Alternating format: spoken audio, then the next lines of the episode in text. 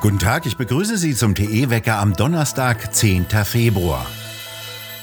Für erhebliches Aufsehen sorgt weiterhin die neue Personalbesetzung im früher altehrwürdigen Auswärtigen Amt. Baerbock von den Grünen, die derzeit auf dem Chefsessel des Außenministeriums sitzt, will, dass die Lobbyistin Morgan von der gewalttätigen Umwelt-NGO Greenpeace Klimastaatssekretärin im Außenministerium wird.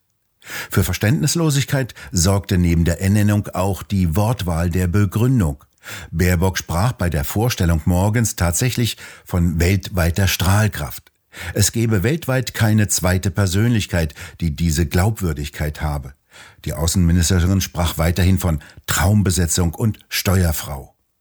Unser Anspruch sei es, eine Regierung auf der gesellschaftlichen Höhe der Zeit zu sein. Dies betreffe auch das Auswärtige Amt. Die Welt sei global und das Personal sei auch global unterwegs, so Baerbock. Der parlamentarische Geschäftsführer der CDU-CSU-Bundestagsfraktion, Thorsten Frei, sagte gegenüber Bild, eine Greenpeace-Aktivistin, die offenbar kaum einen Bezug zu Deutschland hat, ist im Auswärtigen Amt schlicht fehl am Platze. Verfassungsschutz und Bundesnachrichtendienst müssen zudem die Greenpeace-Aktivistin morgen auf ihre Sicherheit hin überprüfen. Die Liste der Gesetzesverstöße von Greenpeace ist lang. Im Mai vergangenen Jahres hatte Greenpeace 1500 Schlüssel von VW Exportautos aus dem Verkehr gezogen, wie sie sich in den sozialen Medien brüsteten. Die Polizei prüft nach einer Strafanzeige des Emdener Verladehafens den strafrechtlichen Vorwurf des Hausfriedensbruches und des besonders schweren Falls des Diebstahls. Im Sommer 2018 kippte Greenpeace 3500 Liter gelbe Farbe rund um die Berliner Siegessäule aus. Folge, ein Gradfahrer stürzte schwer und 135.000 Liter Wasser wurden für die Reinigung verbraucht. Im Juni 2021 flog ein Arzt von Greenpeace mit einem Motorgleitschirm in die Münchner Allianz Arena bei laufendem Eröffnungsspiel der Fußball-EM und verletzte dabei Menschen. In Artikel 33 des Grundgesetzes heißt es, die Ausübung hoheitsrechtlicher Befugnisse ist als ständige Aufgabe in der Regel Angehörigen des öffentlichen Dienstes zu übertragen, die in einem öffentlich-rechtlichen Dienst- und Treueverhältnis stehen. Heute soll erneut die Berliner Stadtautobahn blockiert werden. Mitglieder der Gruppe Letzte Generation haben weitere Blockaden angekündigt. Steffi Lemke von den Grünen, die derzeitige Umweltministerin, hält Blockadeaktionen von Autobahnen für absolut legitim, wie sie sagte. Sie sieht sogar Parallelen zum Aufstand in der DDR. Die Polizei rät davon ab, dass erboste Autofahrer Blockierer von der Straße zerren.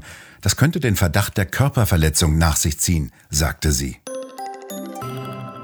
Wo kommt das Coronavirus her? Das Virus kommt aus dem Labor und die Corona-Pandemie sei das Tschernobyl der Genforschung. Da sagt der Hamburger Professor für experimentelle Festkörperphysik Roland Wiesendanger. Roland Tichy hat mit Professor Wiesendanger in der neuen Ausgabe des Talks Tichys Ausblick gesprochen. Ja, es ist so, dass wir ja jetzt seit zwei Jahren eine Katastrophe erleben.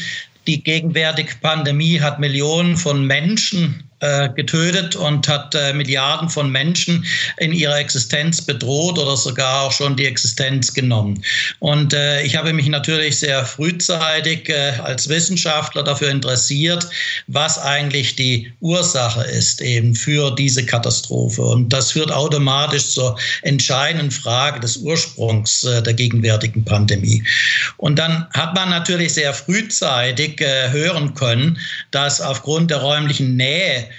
des Ausbruchsorts in Wuhan und äh, dem weltweit größten Institut, das an Coronaviren forscht und auch schon seit Jahren Coronaviren manipuliert hat, es eben nahe liegt, dass diese Pandemie tatsächlich aus einem Labor entsprungen ist.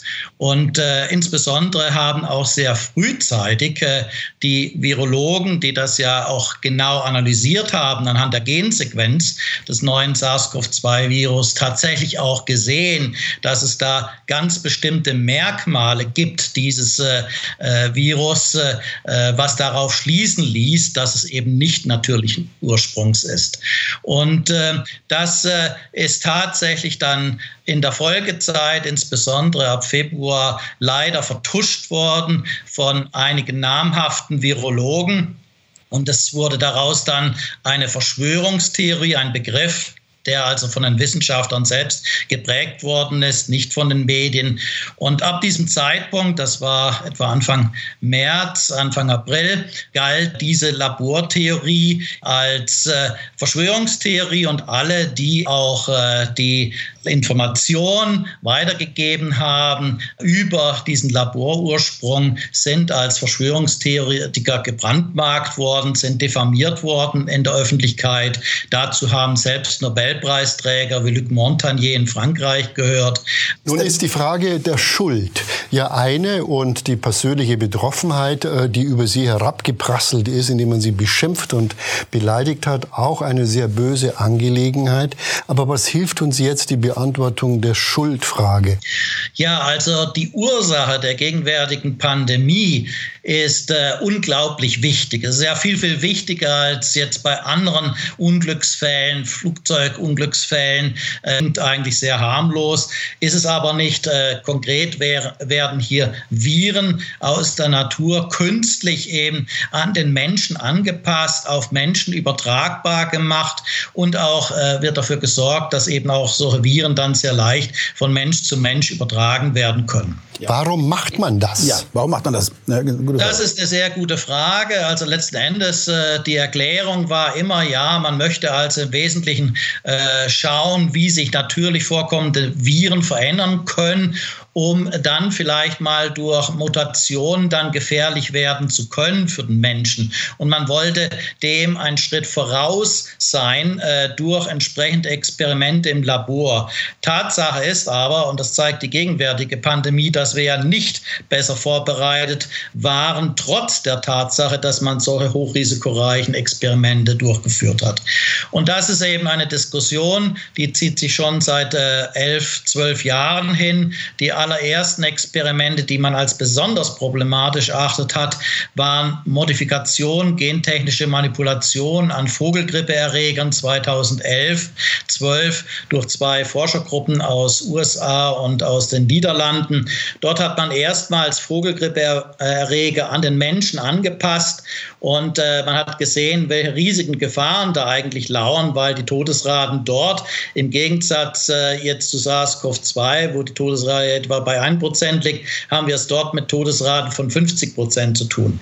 Und jetzt können Sie sich vorstellen, dass wenn Sie eben da Manipulationen machen, wo Sie solch tödliche Erreger kombinieren mit einer Übertragbarkeit, wie wir es jetzt zum Beispiel gerade für die Omikron-Variante von SARS-CoV-2 erleben, dann ist ja vollkommen klar, was da passieren kann. Wir werden es da nicht mit Millionen, sondern Milliarden von äh, Toten eben zu tun haben. Das heißt, das ist eine tickende Zeitbombe, die in ihrer Gefahr überhaupt nicht vergleichbar ist mit äh, Kernwaffen oder auch Gefahren von Kernreaktoren. Wir haben es hier mit einer tickenden Zeitbombe zu tun. Und wenn wir diese hochgefährliche Genofunction-Forschung nicht sofort stoppen, wenn wir die nicht beenden, dann wird diese Forschung irgendwann zu unserem Ende führen. Das vollständige Gespräch können Sie sich in der neuen Ausgabe des Talks Tichys Ausblick ansehen zu finden auf der Webseite von Tichys Einblick. In Hongkong zeigen sich die Folgen des Versuchs einer Null-Covid-Strategie. In den Supermärkten sind die Regale leer. Insbesondere in den Gemüseregalen von Hongkong finden die Kunden fast nichts mehr. Lieferschwierigkeiten werden darauf zurückgeführt, dass Lastwagenfahrer auf dem chinesischen Festland positiv auf Covid-19 getestet wurden. In Hongkong werden die Gemüselieferungen knapp und die Käufer versuchen, alles zu kaufen, was sie finden können. Die offizielle Zeitung der Kommunistischen Partei Chinas, die People's Daily, hatte Hongkong am Montag in einem Leitartikel ermutigt, Chinas Ansatz zur Eindämmung des Virus zu folgen.